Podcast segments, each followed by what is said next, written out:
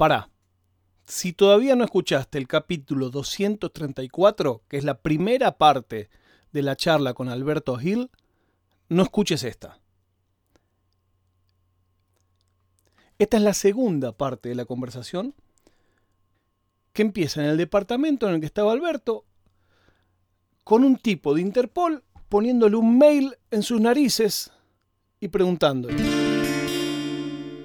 Mira que yo te puedo hacer acordar si querés. Y creo que no me estaban, no, me iban a ayudar técnicamente con, esa, con esas palabras. Eh, y al final del interrogatorio me presentan un papel donde me dicen, vos mandaste este mail, eh, lo veo por arriba del papel, le digo, no, no, yo no mandé ningún mail. al parecer era un mail donde estaban solicitando el pago de determinada cantidad de bitcoins para no revelar eh, información clínica de, la mutualista. Yo digo, no, no, yo no mandé nada. bueno, me pasé la noche en, en un calabozo, al día siguiente vienen a mi casa a ejecutar la, eh, orden de allanamiento, a llevarse todas las cosas electrónicas en teoría, en realidad se llevaron de todo. ¿Qué se eh, llevaron? Se, mirá, se llevaron eh, seis computadoras, siete celulares, muchos pendrives, muchos discos duros, muchas tarjetas magnéticas en blanco, que cuando vieron eso dijeron, este tipo está en la joda del clonado de tarjetas. Eh, una máscara de Anonymous, una guillotina para cortar papel. Una máscara de Anonymous está entre las cosas que secuestraron. Que secuestraron, que está en la foto después del comunicado de prensa y en las declaraciones de la Interpol para la radio decían, el tipo este tenía una máscara de Anonymous cuando cerraban la nota, como diciendo, está, eh, con la máscara de Anonymous es la, evidencia final definitiva de que este tipo es el delincuente que estamos buscando. Claro, y vos eh, ponele, ¿tenías estas tarjetas en blanco? ¿Eran tarjetas como las que son de crédito con chip o las tarjetas como las de los hoteles? De todo tipo, o sea, eh, son tarjetas que compré en China que son magnéticas de tres, de tres eh, bandas, de dos bandas, y tarjetas con chip. Yo estaba trabajando para una empresa británica, Uquid, que creaba, emitía tarjetas de débito Visa que se cargaban con criptomonedas. Entonces yo estaba con todo ese material trabajando, investigando para, para, esa, para ese proyecto con esa empresa. Jamás me preguntaron. A todo esto vos decís, cuando vos decís yo compraba en China, ¿dónde comprabas? Lo compraba en China en el Express por. Perdón, eso no lo sé. Callate, Alexa. eh, mira, lo compraba en China el Express por, por 20 dólares, compraba 200 tarjetas en blanco. O sea. Claro, pero a lo que voy es, no es la que eso solo se vende en la dark web. Entraste en AliExpress, mandámelo a nombre tuyo real, a tu dirección real. sin ser eh, una mente maestra del crimen, lo primero que uno piensa es, si vos vas a hacer cualquiera de esas cosas para hacer lío, no te lo vas a mandar a tu casa, no te lo vas a mandar a tu nombre, no lo vas a comprar con tu tarjeta, no lo vas a comprar en una web eh, de acceso masivo. No, sé, pienso todo esto desde afuera. Exactamente, o sea, si vos vas a cometer un asesinato con un revólver, el revólver no lo vas a tener a tu nombre. Eh, lo vas a comprar, lógicamente lo vas a intentar conseguir por otro lado que no tenga ningún vínculo contigo. Eh, es algo que es totalmente razonable para cualquier delito, las herramientas que vayas a usar que no se asocien contigo, no dejes ningún rastro. Y para, y este mail, este mail que pedían los Bitcoin, eh, que, era una billetera, decían, tienen que mandar Bitcoin a tal billetera y chao. Mirá, después de que fui preso y pasó un año, pude acceder al expediente de mil páginas y pude leer el, mail impreso. Decía, envíen, no recuerdo si eran 15 bitcoins o algo parecido, a la dirección siguiente, eh, a, la, a la siguiente dirección, dos puntos. Y estaba vacía la dirección, no había dirección para depositar los bitcoins. Era una locura. Era el extorsionador más boludo del universo. El, delito cibernético más patético de la historia. O sea, y que me acusaran de eso, para mí era un insulto. O sea, eh, además, antes que eso, te, tengo que decir, en la prensa en todos lados dijeron que llegaron a mí porque rastrearon la IP del mail a mi casa. O sea, que yo mandé ese mail desde la IP de mi casa. Es decir, yo 20 años en seguridad mandando un IP email extorsivo desde la IP de mi casa, chiquilín. Eh, Eso es mentira, en el expediente no aparece en ningún lado ese, eso que, ese vínculo que mencionan en todos lados. Ese vínculo solo lo dicen en la prensa. Solo en la prensa, solo en la prensa, y llegaron a mí porque tenían unos registros eh, de febrero de ese año, a mí me llevaron arrestado en septiembre, eh, que había hecho lo que se llama un porte scanning en la mutualista. Un porte scanning es un barrido de puertos para ver qué está abierto, qué está cerrado, que lo hacen absolutamente todos los, investigadores de seguridad, los especialistas de seguridad. Yo lo hago con mi banco, o sea, no es nada, nada extraño, nada invasivo, eh, simplemente queda un registro y llegaron a mí por eso y, nada, eh, lo que pasó durante el allanamiento fue que me apretaron, vinieron, un agente vino hasta mí y me dijo, mira, te conviene confesar que vos mandaste este mail, si no, vamos a ir a la casa de tu vieja la vamos a arrestar a tu vieja, le vamos a dar vuelta a la casa como estamos haciendo contigo acá, vamos a ir a lo de tu novia, la vamos a arrestar, la vamos a hacer pasar un muy mal momento, le vamos a dar vuelta a la casa, o sea, vos pensalo. Y ahí yo dije, pa, yo no mandé nada, o sea, si, quiero cuidar a la, gente que amo, si confieso que lo hice, mañana yo voy a poder demostrar porque no va a haber ninguna forma de, que puedan vincularme con ese mail de que yo no mandé nada. Fue la, peor, el, peor análisis que hice en mi vida de una situación. Confesé, dije que sí lo mandé y nunca tuve la posibilidad de, poder eh, probar lo, contrario en ninguna instancia del, del proceso. Claro, porque si lo pensamos ahora en frío, tu razonamiento era lógico teniendo en cuenta que el proceso judicial fuera lógico. Pero ya había empezado viciado, ya había empezado por una cosa que vos decís que no era. Y además, te digo esto, además de correo que no tenía dirección de billetera para pagar, eh, el director del CERT, la persona a la cual yo le reporté el problema inicialmente, fue eh, interrogado por la jueza y le pregunta si Alberto Gil había reportado problemas de seguridad en la mutualista. Y el director del set responde, no recuerdo, no recuerdo, estuve revisando algunos mails y no encontré nada. O sea, todo lo que yo suponía de que la Interpol sabía que yo había reportado responsablemente los problemas, la Interpol no sabía nada. La Interpol asumía que yo eh, había accedido a todo eso que me preguntaban de forma ilegal. No sabían nada. O sea, eh, y que esta persona haya dicho que no, que yo no recordaba que yo hubiese mandado nada, fue como un puñal por la espalda para mí, porque te podés olvidar de un incidente boludo, de, no sé, una máquina infectada con un virus, una, una pajería, pero que puedas acceder a un sistema pelotudo con admin admin, no te lo olvidás. y que le digas eso a la jueza, eh, la jueza dice, está, el tipo este, el hacker, me está cagando a versos en todo, eh, no le creo nada. O sea, me mató.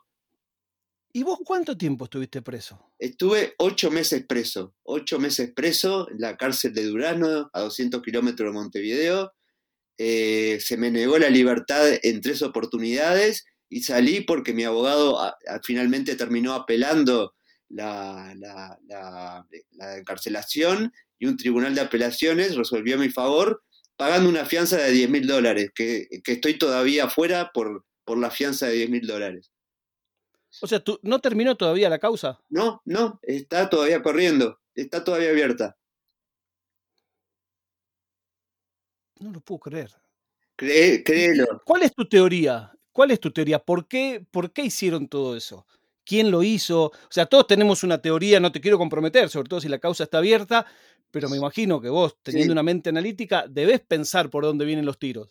Mirá, eh, tengo dos teorías. Una, la mutualista donde pasó todo esto, al mes siguiente del, reporte, que además te digo esto, reportaron el incidente, el, supuesto eh, ataque el mismo día que recibieron el mail, pero antes de que se recibiera el mail siguiendo las horas. O sea, es algo loco. O sea, o sea, para, para, a ver, a ver si entendí bien. Hicieron la denuncia del ataque a una hora anterior a la hora en que recibieron el mail. Exacto, exactamente, sí. Y nadie, nadie se dio cuenta de eso. O sea, hay cosas como la de la billetera, como un montón de elementos más, que nadie le, puso importancia ni, ni, se puso a pensar ni cuestionar nada.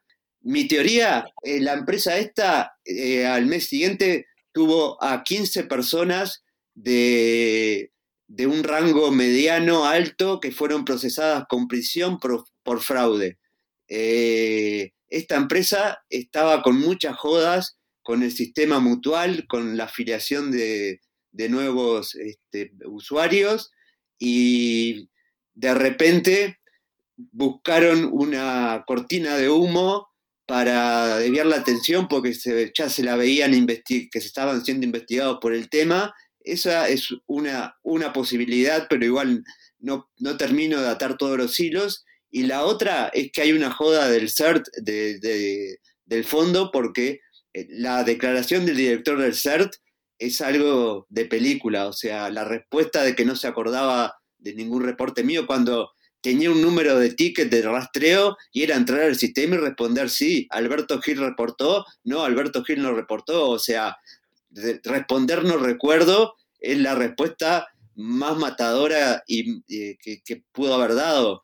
Pude leer lo que dijo él un año después de haber estado preso, o sea, yo, a mí me arrestaron y a los dos días ya estaba en una cárcel. Jamás pude ver el expediente para poder ver y defenderme y dar elementos para poder este, usar en mi defensa.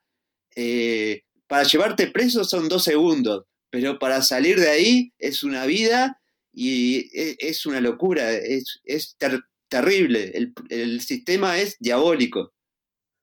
¿Y qué te quedó de todo esto? Además de un libro, además de una experiencia que ahora te conoce gente en todo el mundo, porque sé que participás de conferencias internacionales, pero ¿qué costo tuvo en tu vida esto? Me costó, bueno, eh, soy una persona soltera que perdió el amor de su vida después de estar ocho años y no imaginarme una vida sin, esa persona que fue, a pesar de que me dijeron de que si confesaba no iban a hacer nada, la arrestaron, la hicieron mierda psicológicamente, la destruyeron, no, no vale la pena entrar en detalle, pero entre otras cosas, le dijeron de que yo había confesado que, era, que había mandado el mail y que ella había sido la ideóloga de toda, toda esa, e, e, ese supuesto patético eh, delito cibernético.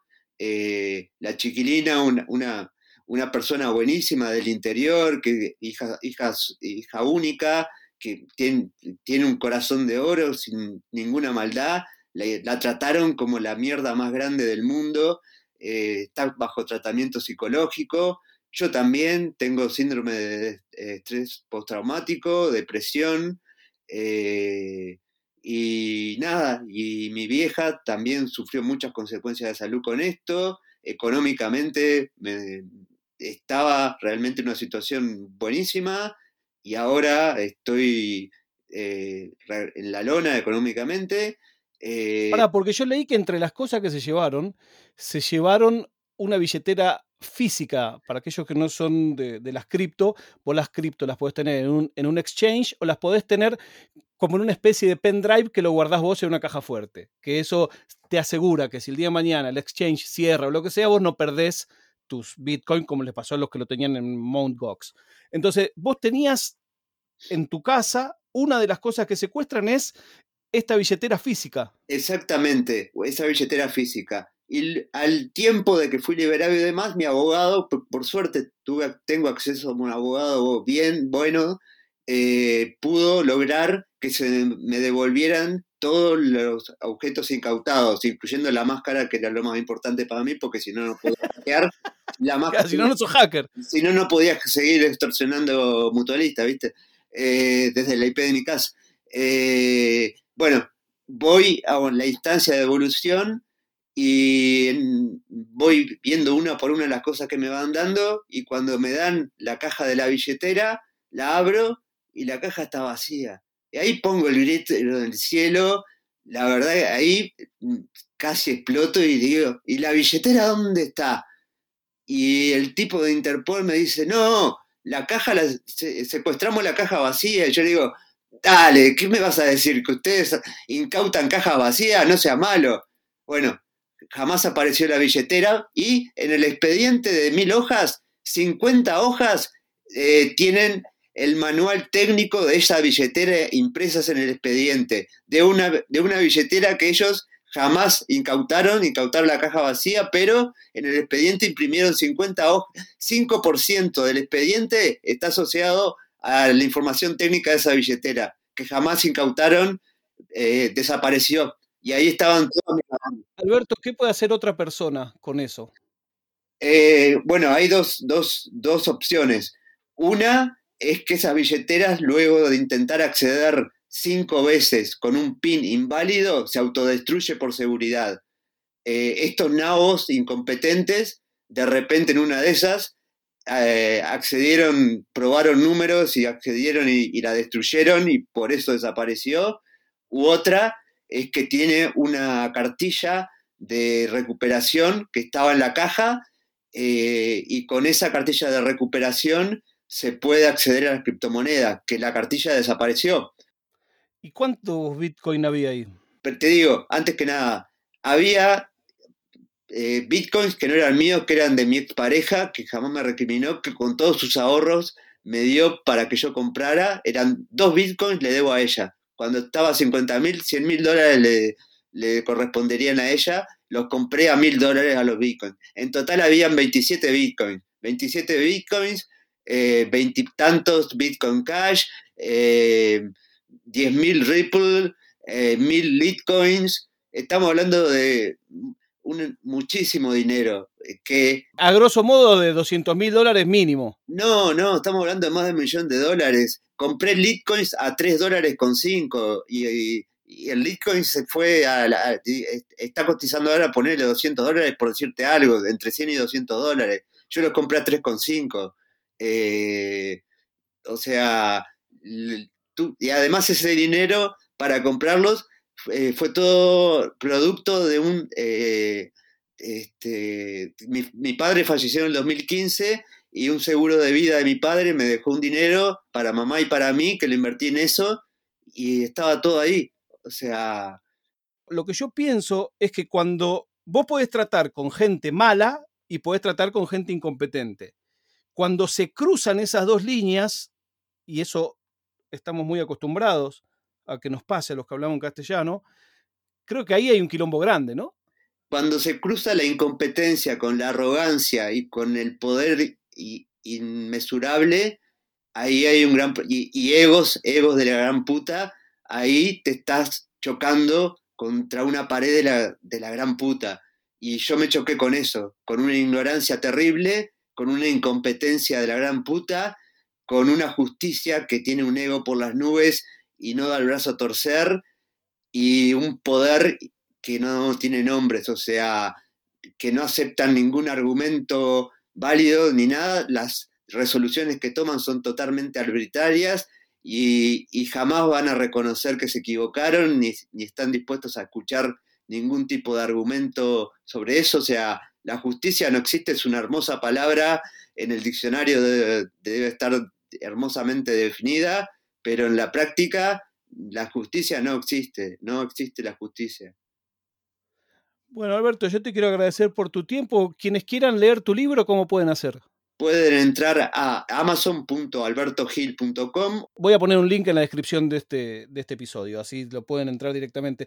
Y también, si podés, tengo una petición en change.org para cambiar la forma en que se investigan los delitos informáticos en Uruguay, que... Este, Podría ser en Latinoamérica, podríamos extenderla, ¿no? Es que realmente la triste realidad es que debería ser así no es, no es nada, no es nada, la vida no es nada, disfruten la vida, eh, no es nada. Un abrazo grande, los quiero mucho.